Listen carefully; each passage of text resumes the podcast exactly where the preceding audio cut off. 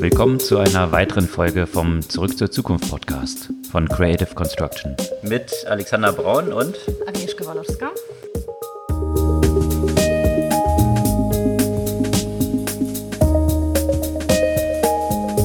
Was gab's Neues letzte Woche?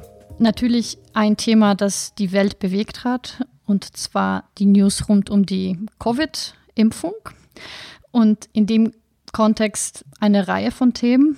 Also das erste, was mir aufgefallen ist, rund um Algorithmic Bias, dass ähm, eine von der Gründerin von BioNTech, Özlem Türeci, äh, bei Google in den ersten Stunden als äh, Ehefrau von Ur Shahin genannt wurde und was steht dahinter. Aber das ist natürlich nicht nur das einzige Tech-Thema, was äh, mit der Covid-Impfung zusammenhängt, äh, sondern auch natürlich ein ganz großes Security-Thema. Das heißt, äh, fast alle Unternehmen, die an der Impfung arbeiten, wurden von äh, diversen State-Sponsored äh, Hackers angegriffen. Und natürlich haben ja die News eine große Auswirkung auf die Aktienkurse von Tech-Unternehmen. Genau, das war ein großer Impact, wo man eine starke Sektorenrotation dann gesehen hat, eben aus diesem Stay-at-Home-Tech-Aktien, die natürlich in der letzten Zeit extrem geboomt haben in andere Titel. Da gehen wir ein bisschen drauf ein, welche dort besonders gelitten haben und was das auch so für das ganze Softbank-Universum bedeutet. Mhm. Und Alibaba, die äh, Zahlen bekannt gegeben haben, die berauschend waren, aber die Aktie trotzdem abgerauscht ist, was da so dahinter steckt. Mhm. Und was bedeutet das ja auch für den Börsengang für den Lieferservice DoorDash, das äh, jetzt gerade das IPO äh, plant? Und von DoorDash äh, können wir gleich ja auch den Link zu Uber schaffen. Uber Eat hat ja im Wettbewerb gegen DoorDash verloren und jetzt ist die Frage, verliert Uber Eat auch im Wettbewerb um das autonome Fahren? Man munkelt, die haben vor, die Sparte zu verkaufen. Und nochmal zu Mobility, nochmal kurz einen Einwurf zu Hyperloop, äh, den ersten äh, Test mit äh, menschlichen Passagieren und wie das zu bewerten ist von der Mobilität eigentlich ein Schwenk in die entgegengesetzte Richtung. Ähm, und zwar das Thema Homeoffice, in dem sich ja im Moment die meisten Menschen, die das können, äh, weltweit befinden. Und hier gibt es eine Idee von einem Ökonomen der, Deutsche, der Deutschen Bank, eine Homeoffice-Steuer einzuführen. Und äh, da wollen wir auch mal drüber sprechen, was dahinter steht. Und apropos Regulierung, jetzt nochmal ein weiteres Thema das durch die diversen äh, sozialen Medien sich verbreitet hat, die EU wolle die End-to-End-Verschlüsselung verbieten. Und äh, auch das wollen wir bis in den Kontext bringen.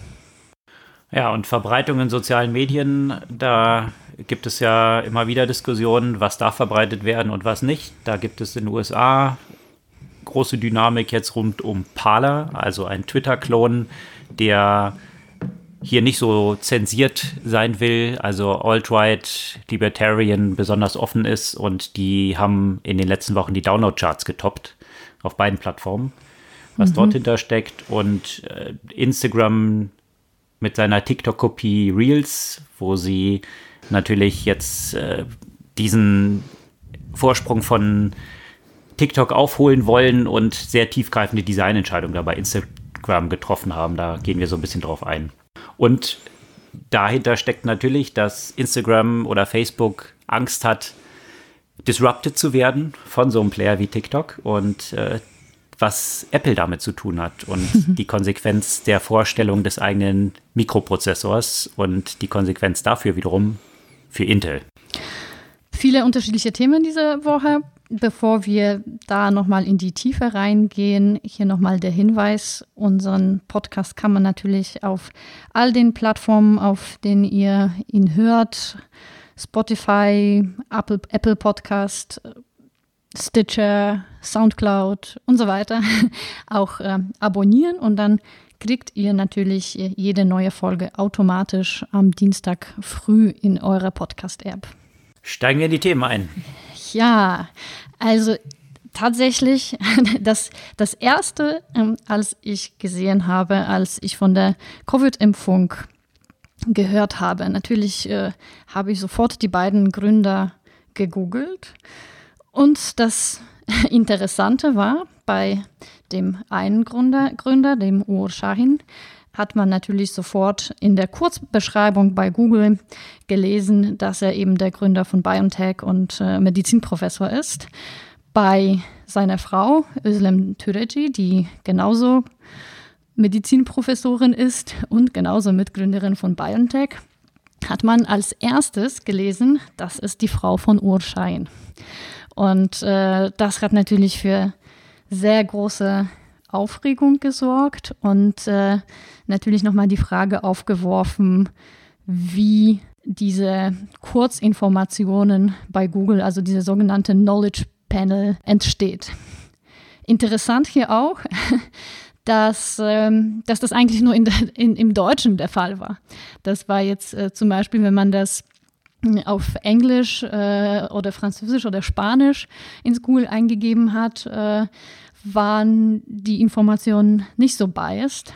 Und äh, das liegt unter anderem auch daran, wie zum Beispiel die deutsche Wikipedia-Seite geschrieben ist, wo diese Information darüber, dass äh, sie eben seine Frau ist, äh, ganz weit oben steht, während die entsprechenden Einträge in anderen Sprachen sich ja eher auf ihre wissenschaftliche und unternehmerische Karriere beziehen und die familiären Informationen ganz am Ende stehen.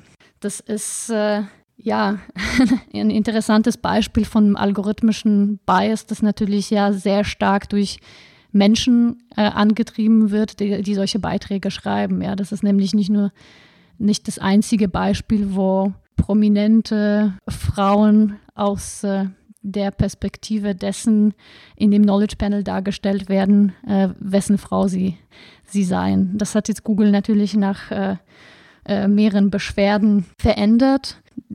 Es gibt ja nämlich die Möglichkeit, äh, diese Informationen dann tatsächlich manuell anzupassen. Trotzdem ist es ein, ein, interessantes, äh, ein interessantes Beispiel von, ich weiß gar nicht, ob man das Algorithmic Bias sagen kann, aber äh, von einem algorithmischen Bias, der sehr stark durch die Menschen angetrieben wird. Was ja häufig der Fall ist, dass man irgendwie sagt, Computersysteme sind biased, aber letztendlich ist ja das, was sie verwenden, das, was die Menschen wiederum generiert haben, was dann eigentlich schon diesen Bias zugrunde legt. Genau. Das ist natürlich jetzt zur Covid-Impfung nicht die einzige Information. Was sehr beängstigend ist, das ist, was was wir ja auch schon mehrmals ja auch äh, äh, angesprochen haben im Kontext von Cybersecurity. Äh, bisher war das äh, große Problem, dass viele Krankenhäuser äh, Ransomware-Attacken zu Opfer gefallen sind, ähm, was natürlich ähm, in dem Kontext äh, der, der aktuellen Situation äh, potenziell auch Menschenleben kosten kann und dass die Krankenhäuser äh, sich sehr stark eben auf das Thema Cybersecurity und Abwendung von solchen Angriffen beziehungsweise Zahlung von, von Ransom fokussieren müssen, äh, statt auf das, was sie eigentlich tun sollten. Und das gleiche Problem gab es, allerdings waren das keine Ransomware-Attacken, das war eine Reihe von unterschiedlichen anderen Angriffsversuchen auf die Unternehmen, die an der Covid-Impfung arbeiten. Und äh, da hat Microsoft drei so State-Sponsor-Hackers identifiziert, ähm, die, die, die überall versucht haben, sozusagen ihre Spuren zu hinterlassen, beziehungsweise entweder Informationen abzugreifen oder ähm, oder eben Systeme lahmzulegen. Das waren die üblichen Verdächtigen, könnte man sagen. Das war äh, Fancy Bear von, äh, aus Russland und die zwei nordkoreanischen Hackergruppen Lazarus Group und äh, Serium. Da gibt es ja auch eine interessante Analyse eben dazu, wie mit äh, so etwas ja auch äh, von der Perspektive des äh, internationalen Rechtes zu, ja, zu, zu sehen ist und äh, wie man auch solche Angriffe, wenn man die denn äh, identifiziert und wenn man die Menschen dahinter identifiziert, äh, auch penalisieren kann, weil gerade in dem Kontext einer weltweiten Pandemie Eingriffe auf Krankenhäuser, Eingriffe, äh, Angriffe an Unternehmen, die an einer Impfung arbeiten, man könnte sagen, dass, dass das gleicht eigentlich einem Verbrechen gegen die Menschlichkeit. Und äh, ich denke, das ist, ein, na, das ist das, äh, die Art von, von Verbrechen, äh, die Art von Krieg, mit dem wir auch in den nächsten Jahren auch immer verstärkter zu tun haben werden. Aber die Diffusion dieses Krieges, das ist wahrscheinlich das Schwierige daran, äh, wie du es gerade beschrieben hast, mit diesen Hackergruppen, die äh, ja jetzt nicht offizielle Akteure eines bestimmten Staates sind. Äh, zumindest kann ein Staat ja sich immer darauf zurückziehen und sagen, er hat damit gar nichts zu tun. Mhm. Und äh, das wird ja, dieser Cyberkrieg läuft ja permanent und äh, mhm. äh, es gibt nie eine offizielle Eröffnung eines nee. Krieges oder einen Waffenstillstand, sondern es ist die ganze Zeit ein diffuses Kriegsführen, was äh, ja nie zu einer offiziellen Kriegserklärung geführt hat bisher, weil der Nachweis dessen, dass jetzt tatsächlich der Staat dann dahinter steckt, äh, ja in der Regel auch dieses Schwierige daran ist. Absolut. Also sicherlich was, was uns äh, ja bis auf weiteres beschäftigen wird. Mhm. Rund um diese Corona-Impfung, die jetzt da eben bekannt gegeben wurde, das ist ja natürlich auch ein sehr positiver Ausblick, ja? ähm, dass vielleicht wir im kommenden Jahr, man weiß jetzt noch nicht genau, wie schnell das dann tatsächlich gehen wird, äh, wie überhaupt, also gibt es noch viele offene Fragen, wie die Verteilung dann sein wird, viele Fragen noch umgeklärt, aber auf jeden Fall hat es die Börsen in Beschlag genommen. Insofern als erstmal die ganzen Aktien, die über das letzte Dreivierteljahr zertrümmert wurden, also Airlines, Cruise Ships und so weiter, äh, durch die Decke gegangen sind. Äh, die umgekehrte Bewegung sah man bei den Aktien, die so die klassischen Stay-at-Home-Aktien waren. Ja, also ein Peloton, ein Zoom, die ja phänomenale Gewinne in den letzten Monaten durch diese extremen Nutzerzahlanstiege verzeichnet haben, die sind alle zweistellig eingebrochen. Und äh, das ist halt so eine Gegenbewegung, die man da gerade sieht, dass jetzt so eine Sektorenrotation raus aus vielen Tech-Aktien in eher diese Value-Stocks wieder stattfindet.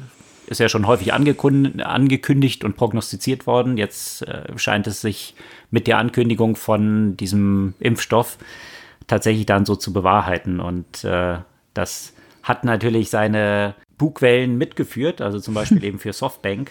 Äh, mhm. Softbank äh, hatte ja, da hatten wir im September darüber berichtet, ein sehr risikoreiches Unterfangen gestartet. Und zwar sind sie in den Handel von Optionen eingestiegen. Also nicht so das klassische Business von einem Venture Capital Unternehmen, dass sie jetzt irgendwie Optionen handeln und haben dort ziemlich stolz bekannt gegeben, dass sie ziemlich viel Geld, also mehrere Milliarden dann generiert haben durch Wetten auf Tech-Stocks. Also sie mhm. hatten viele Call-Optionen damals im Wert von 4 Milliarden, die einen Hebel von 50 Milliarden gekauft und äh, das war eben sehr gut gelaufen. Und ich finde diese Entwicklung jetzt so ein bisschen äh, wie bei jedem privaten Daytrader, der immer über seine Erfolge berichtet und sagt, wie erfolgreich er ist im Daytrading, weil er den Markt so gut vorhersehen kann. Äh, de facto kann es keiner. Und äh, die Daytrader erzählen halt immer nicht von den Verlusten, die sie gemacht haben. Und jetzt sieht es bei Softbank ganz ähnlich aus. Bloß da sie ein an der Börse notiertes Unternehmen sind, müssen sie davon berichten und mussten jetzt tatsächlich berichten, dass sie 3,7 Milliarden an Verlusten jetzt mit diesem Trading eingestrichen haben, weil jetzt mal die Derivate halt oder die Kurse darunter liegende Aktien nicht in die Richtung gegangen sind, die ihren Derivaten, die sie gekauft haben, dort äh, einen Zugewinn erwirtschaftet hätten. Also 3,7 Milliarden mal eben in einem Quartal verloren. Ähm, ja, das ist äh, reiht sich so ein bisschen in die sehr gemischte Erfolgsgeschichte von Softbank in den letzten Monaten ein. Und äh, diesem Kontext passt natürlich auch eine ganz interessante Entwicklung, die früher natürlich ein Ritterschlag für jedes Unternehmen gewesen ist, wenn Softbank dort eingestiegen ist. Äh, Softbank hat jetzt bekannt gegeben, oder Tier vielmehr, dass Softbank 250 Millionen jetzt in Tier, also dieses Micro-Mobility-Unternehmen aus Berlin, mhm. die die meisten so mit den E-Scootern kennen, 250 Millionen dort investiert. Mhm. Und äh, wie gesagt, das ist ja immer ein Ritterschlag gewesen in der letzten Zeit. Äh, aufgrund dieser prominenten Failures von WeWork und Oyo, Hotelkette und einer ganzen Reihe anderen Sachen, äh, fragt man sich jetzt natürlich so ein bisschen, ob das tatsächlich jetzt so eine Success Story ist, aber ich würde sagen, man kann Tier dort auf jeden Fall gratulieren, äh, da sie ja einen ziemlich starken, starken Wettbewerb sind mit vielen anderen solchen, solcher Scooter-Unternehmen und mal schauen, ob sie darauf jetzt ein profitables Business aufbauen können, mhm. äh, von dem sie angeben, dass sie zum Teil schon profitabel sind. Mhm. Äh, ich bin da immer noch so ein bisschen skeptisch, weil die Profitabilität kann man ja an vielen Größen ableiten und was man dort rein und raus rechnet, äh, bin ich mal noch ein bisschen gespannt, wo das hinläuft. Auf jeden Fall eine Erfolgsgeschichte jetzt aus Berlin hier mit Tier. Und apropos Mobilität und auch apropos äh, Softbank-Investments, da gibt es ja auch mal wieder News von Uber. Kein gutes Jahr für Uber, würde ich sagen. Äh, jetzt kam eine Meldung, dass Uber auch ihr Spalte für selbstfahrende Autos verkaufen möchte und äh, offenbar sich aus dem Markt zurückziehen möchte. War der Weg für Uber in diesem Bereich war ja auch nicht so ganz, äh, nicht so ganz einfach. Äh, angefangen ja auch mit dem Unfall, ähm, also dem ersten tödlichen Unfall beim autonomen Fahren, das auch von einem ähm, Uber-Testfahrzeug verursacht wurde, über auch den Rechtsstreit mit Google und ähm, das Ganze und, und vielleicht ja auch nicht der Fortschritt, nicht der schnelle Fortschritt, den sich Uber da vorgestellt hat, oh, führt ja auch dazu, dass sie an den Konkurrenten Aurora äh, die ganze Autonomous Driving-Sparte verkaufen wollen. Und das ist natürlich nicht das einzige, was für Uber dieses Jahr auch nicht so optimal läuft. Abgesehen natürlich ja auch das, äh, das ganze Thema Ridesharing, haben wir auch schon mehrmals darüber berichtet, äh, auch äh, mit diversen Schwierigkeiten verbunden ist. Einerseits Corona-bedingt, einerseits äh, was äh, diverse Regulierungsvorstoße angeht.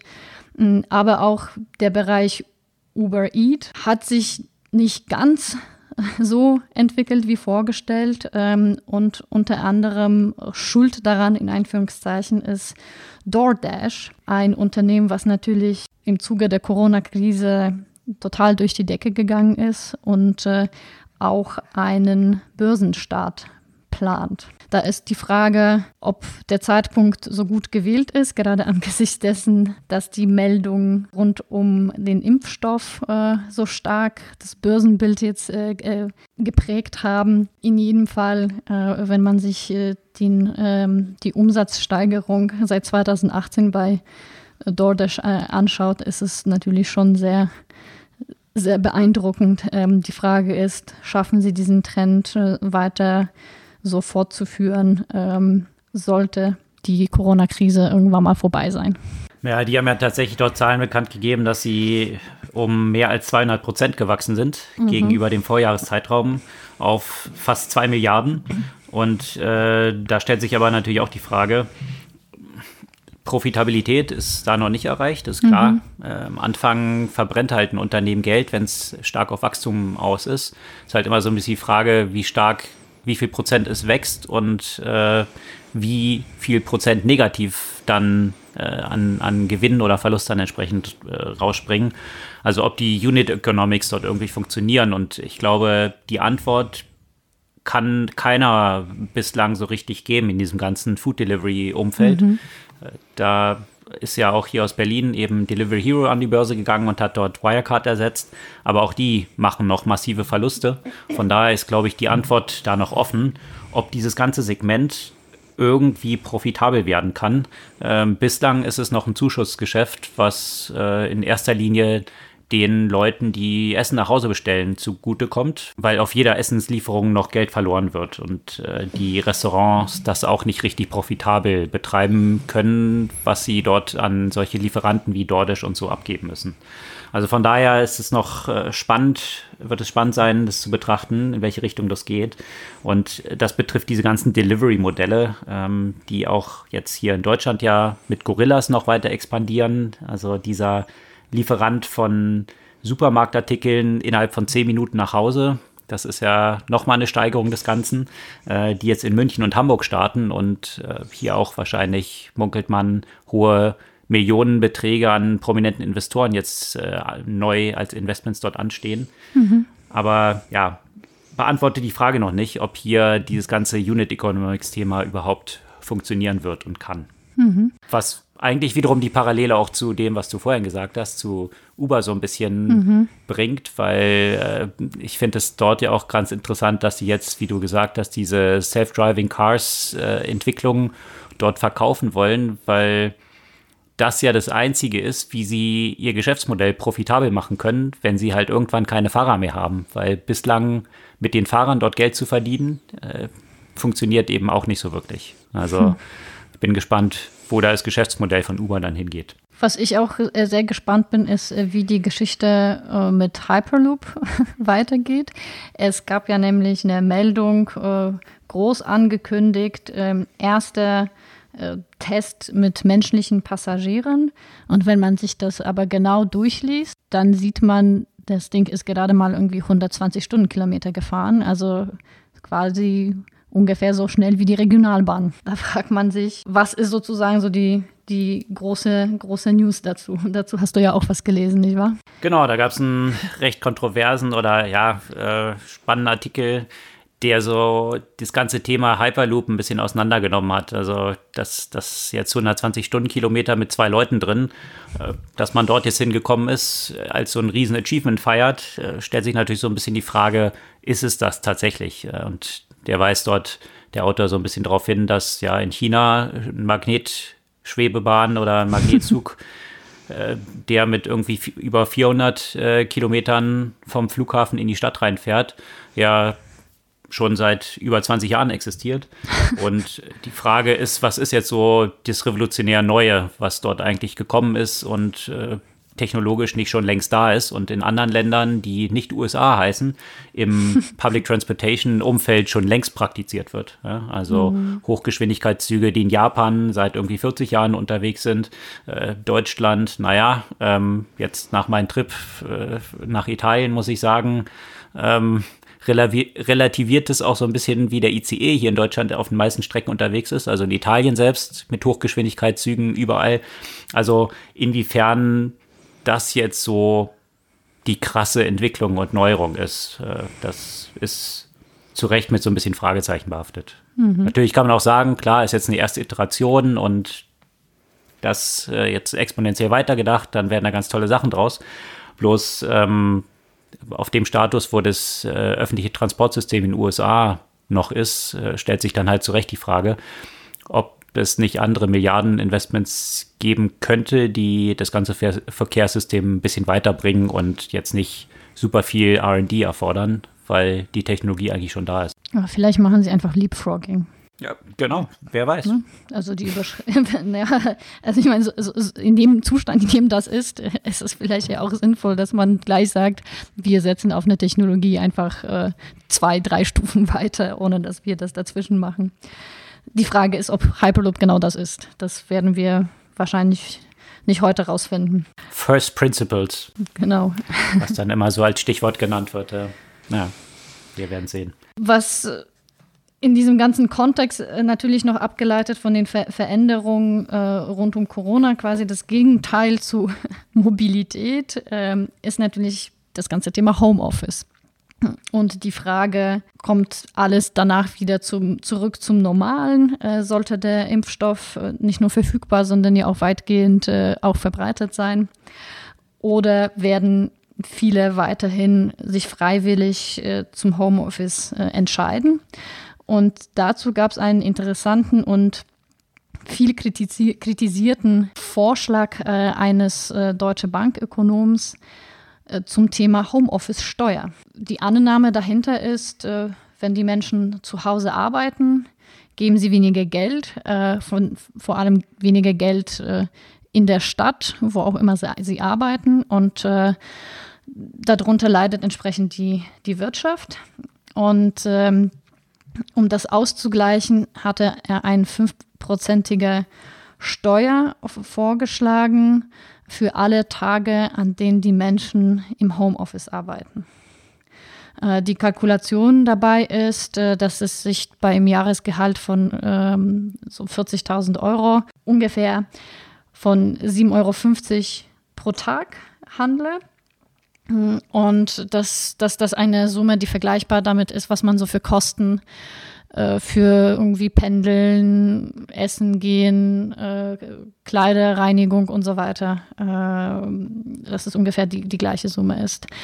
Ähm, von daher argumentiert er, dass die Leute dadurch gar nicht schlechter gestellt äh, wären.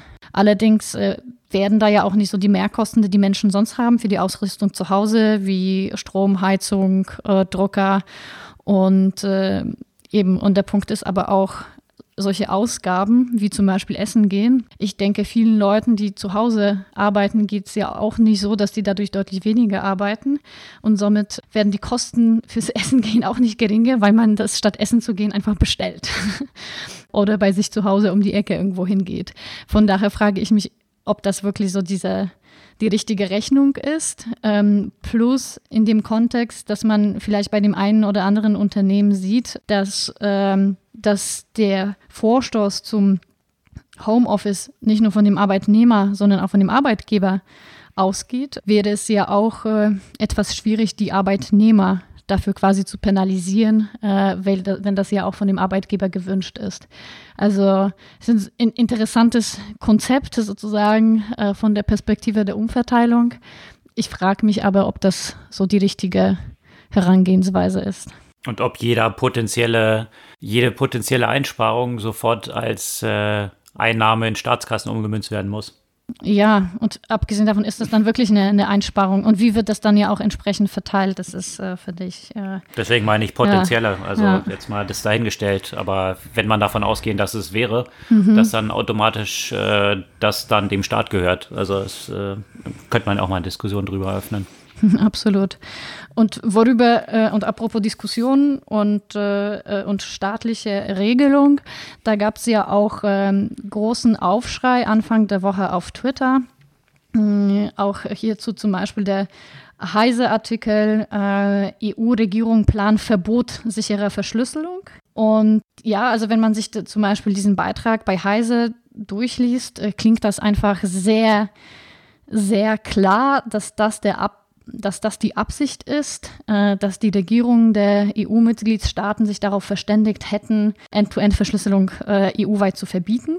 Liest man sich aber das Dokument selbst durch und äh, noch ein paar andere Analysen, wie zum Beispiel die von TechCrunch, äh, ist das Bild gar nicht so eindeutig.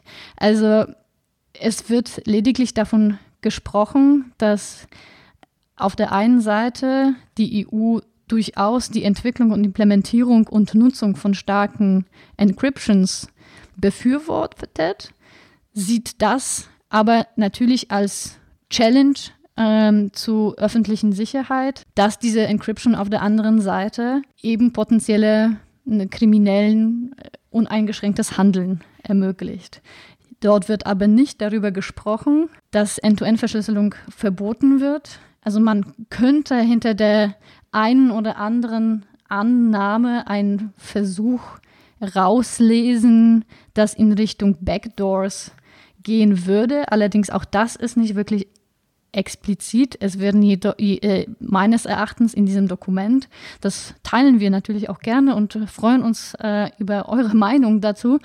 Äh, meines Erachtens ähm, kann man überhaupt nicht eindeutig äh, die Aussage treffen, die EU-Staaten wollen End-to-End-Verschlüsselung verbieten. Das, und das ist also ein Beispiel dafür. Natürlich, wenn ich das gelesen habe und diesen ersten Beitrag gelesen habe oder die ersten zwei, drei Beiträge, die jetzt nicht gerade aus, aus äh, ja, Quellen, die nicht glaubwürdig wären, äh, stammten, habe ich natürlich ja auch äh, diesen, diesen Beitrag auch äh, mit einem großen Fragezeichen auf Twitter geteilt. Ähm, und man sieht, wie man selbst vielleicht ja auch, naja, solchen Nachrichten ein Stück weit zu Opfer fällt und sehr stark, äh, sehr schnell sie auch äh, verbreitet, ohne sich zu 100 Prozent vielleicht ein Bild gemacht zu haben.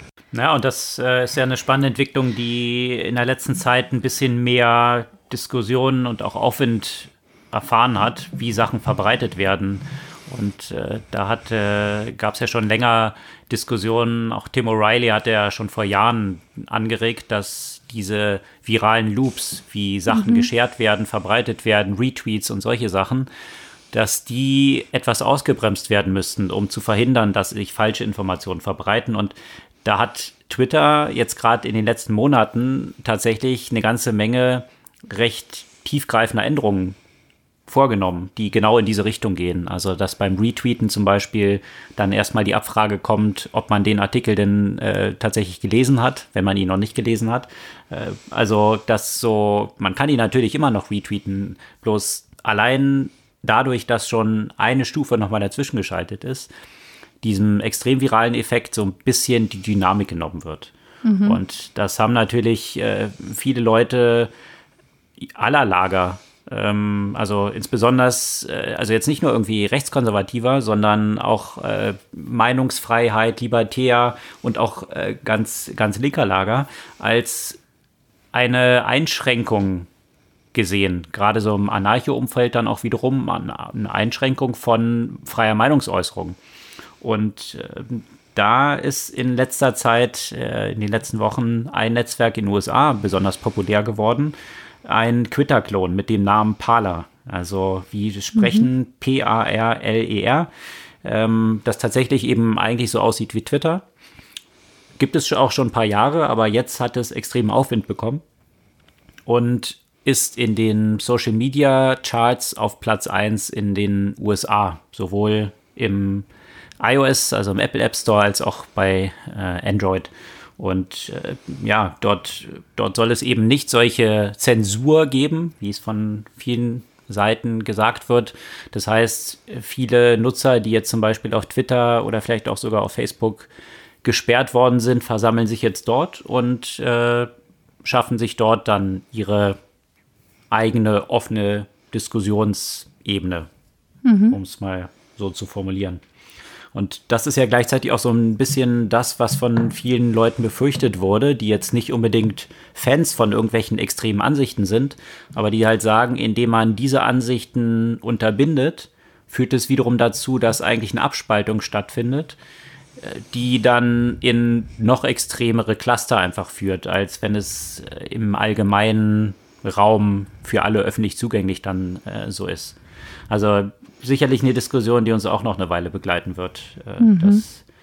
Was dort in diesem Umfeld passiert. Da gab es eine ganze Reihe Artikel auch dazu, die auch wiederum aber zum Teil das bisschen relativiert haben, weil sie auch gesagt haben, auf Parler ist jetzt auch nicht alles erlaubt. Also Trolling und so weiter wird auch zum Beispiel hart bestraft. Ähm, interessant war aber auch, dass wie bei meisten Plattformen, die so neu entstehen, natürlich die Bots dort schon wieder ziemlich aktiv sind und bei den ganzen Reihe von Hashtags, die so trending sind, wenn man dort draufklickt, sind die ersten Einträge irgendwelche Porn-Bots, ähm, die wiederum irgendwie auf, auf irgendwelche Sexseiten einleiten. Also von daher äh, auch diese Plattform wahrscheinlich unter den gleichen Problemen wiederum leidet wie viele andere auch. Mhm. Rund um diese Regulierung äh, eben auch noch ganz interessant ist aber natürlich äh, das, das, was wir in, äh, in China sehen, äh, jetzt mit Alibaba. Das ist ja auch ein Unternehmen, was letzte Woche so ein bisschen unter die Räder gekommen ist. Wir hatten ja letzte Woche auch berichtet von Ant Financial, den Börsengang, der dann von China 48 Stunden vor dem tatsächlich geplanten Börsengang gestoppt wurde der größte Börsengang ever sollte es werden. Und äh, ja, jetzt sieht es so aus, als ob einfach mal die Bewertung von End Financial wegen angedrohter neuer Regulierung halbiert wurde. Mhm. Und das hat sich natürlich auch auf Alibaba ausgewirkt, die ja noch einen großen Anteil der Shares an End Financial halten. Und Alibaba hat letzte Woche auch Zahlen eben bekannt gegeben, die äh, ziemlich phänomenal waren eigentlich. Also Singles Day ist ja immer dieser große äh, Shopping-Event in China der normalerweise 24 Stunden äh, stattfindet. Dieses Jahr ist es wegen Corona verlängert worden. Also es hat, äh, ich glaube jetzt hier vom, vom 1. bis zum 12. November war jetzt der Singles Day, also eine ganze Reihe von Tagen.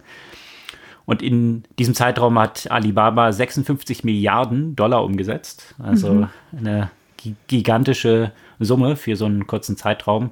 Die Aktie ist aber um 8% eingebrochen. Das hat einerseits damit zu tun, dass äh, N Financial dort eben entsprechend dieser Börsengang abgesagt wurde, aber auch, dass die chinesische Regierung gesagt hat, dass sie stärker gegen zu mächtige Konzerne vorgehen will. Also Antitrust-Themen, die jetzt in China auch relevant werden und das relativiert eben so ein bisschen das Bewertungslevel, was diese super dominanten Player, wie es ein Alibaba in China ist, auch haben.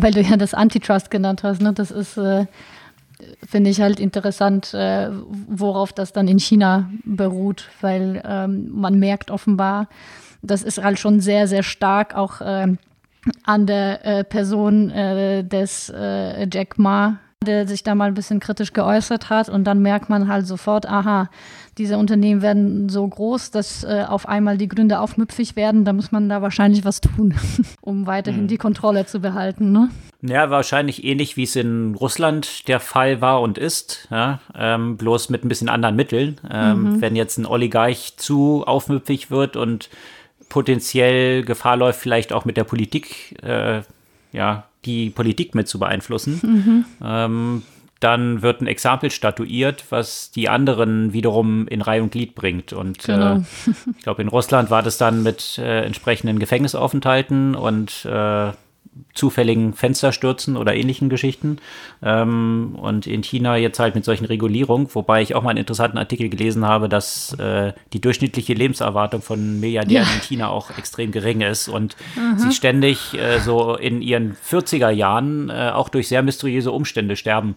Also mhm. ähm, äh, auch, auch ganz interessante Entwicklung dort auf jeden Fall. Aber Jack Ma als der reichste Chinese ist wahrscheinlich äh, ja ein bisschen zu prominent, als, äh, als dass das geschehen könnte. Aber ja, entsprechend werden die chinesischen Unternehmen auch äh, von der Bewertung ihrer, ihrer Umsatzmultiples an den Börsen ja auch mit einem gewissen Discount gehandelt, mhm. weil die Investoren über die Kapitalmärkte sich schon dessen bewusst ist, äh, schon dessen bewusst sind, äh, welchen Einfluss dort auch die Regierung hat und welche Wildcard dort dann auch so entsprechend drinsteckt. Mhm.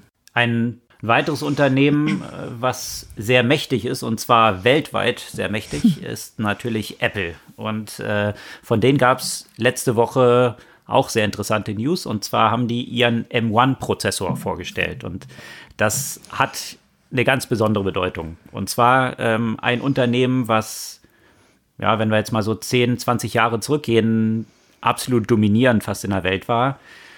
Intel ja, der Mikroprozessorhersteller, legendär von Andy Grove gegründet, der sich damals dann auch zusammengesetzt hat mit Clayton Christensen, äh, dem Autor des Innovators Dilemma, scheint jetzt genau dieses Innovators Dilemma zu erleiden. Mhm. Und zwar ähm, der Hintergrund da ist, äh, Apple hat ja schon seit dem iPhone jetzt eigene Prozessoren hergestellt. Also 2005, nachdem Andy Grove abgetreten war, waren sie zunächst mal mit ihrem ganzen Mac-Business auf Intel auch geswitcht, was so den totalen Sieg von Intel dann quasi bedeutete, weltweit jetzt in sämtlichen Desktops drin zu sein.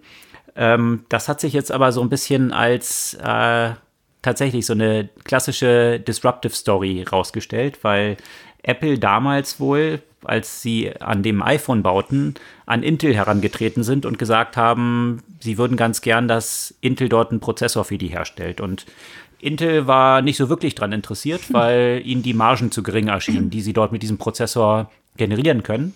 Und auch die geplanten Quantities, äh, also die Menge der verkauften iPhones, nicht wirklich attraktiv genug waren. Ja, paar Jahre vorgespult, ähm, sind die Mengen der verkauften iPhones ein hundertfaches des geplanten gewesen. Und äh, Apple hat damit natürlich extrem viel Geld verdient und die Prozessoren selber hergestellt und die waren zunächst mal halt nicht so leistungsfähig. Ja?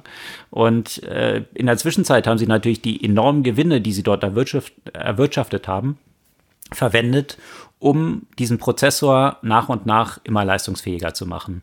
Und äh, mit der letzten Innovation, äh, den A14-Prozessor, der jetzt in den aktuellen iPhones äh, drin steckt, haben sie tatsächlich das erste Mal geschafft, die klassischen Desktop-Prozessoren von Intel in Leistung zu schlagen.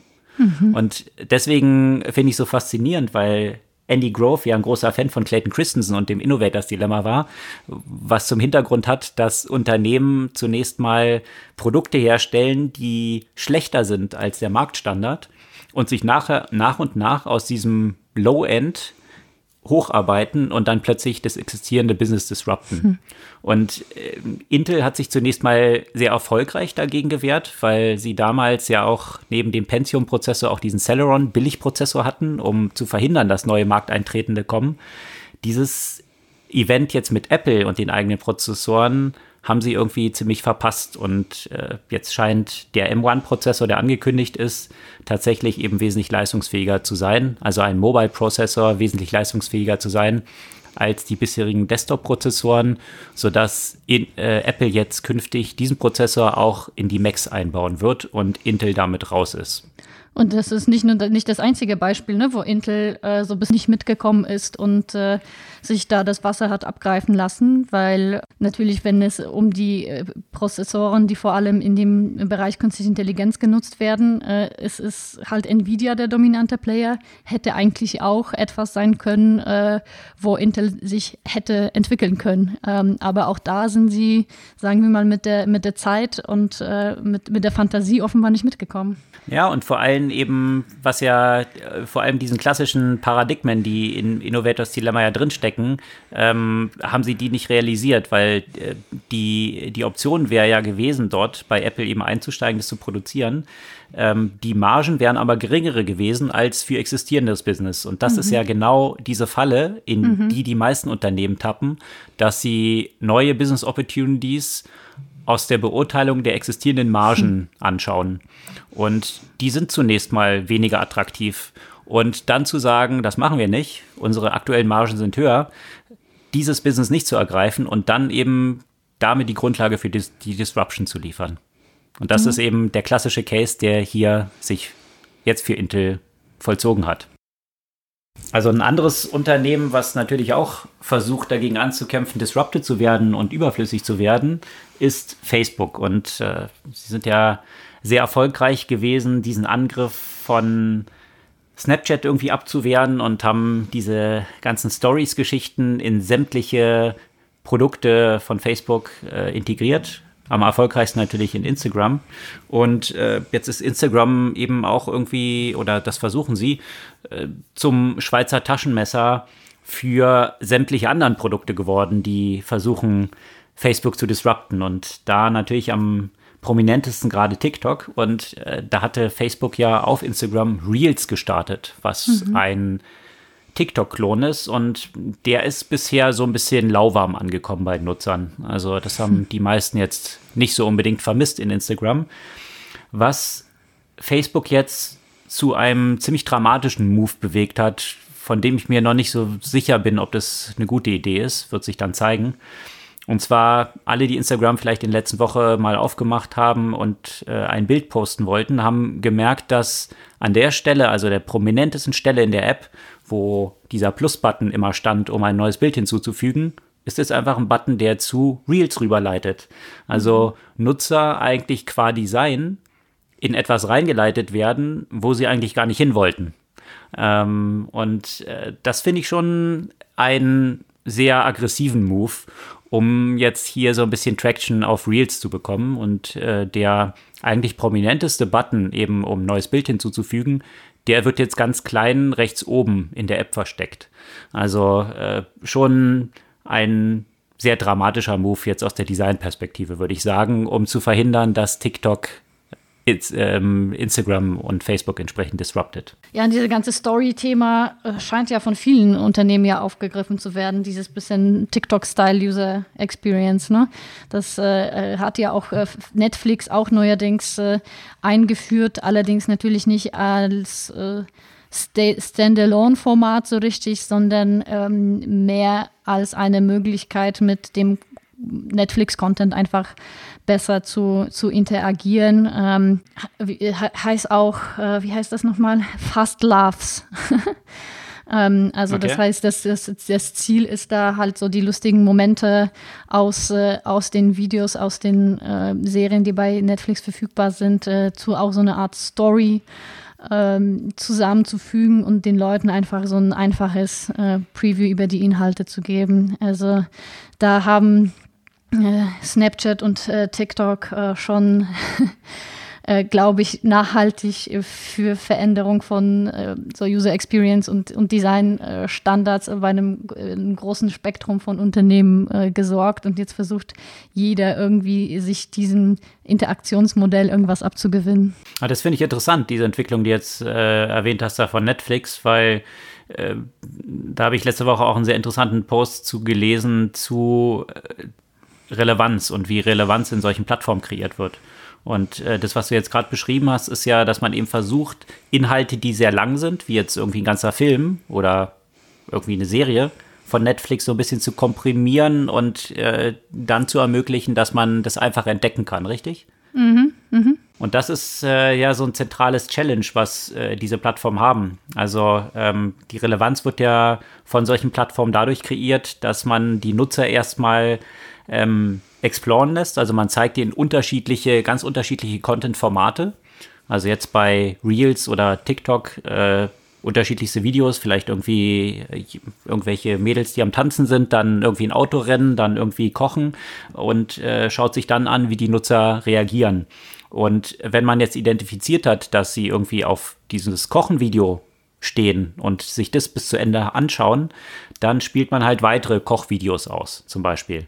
Also man ist immer zwischen diesem Explore und Exploit. Also erstmal exploren, was nutzen die, was wollen die Nutzer und exploiten, dann mehr davon liefern. Und die Gefahr ist, wenn man es dann exploitet, dass man zu viel davon liefert, dass die Nutzer wieder gelangweilt sind. Also muss man immer so eine feine Balance dazwischen finden.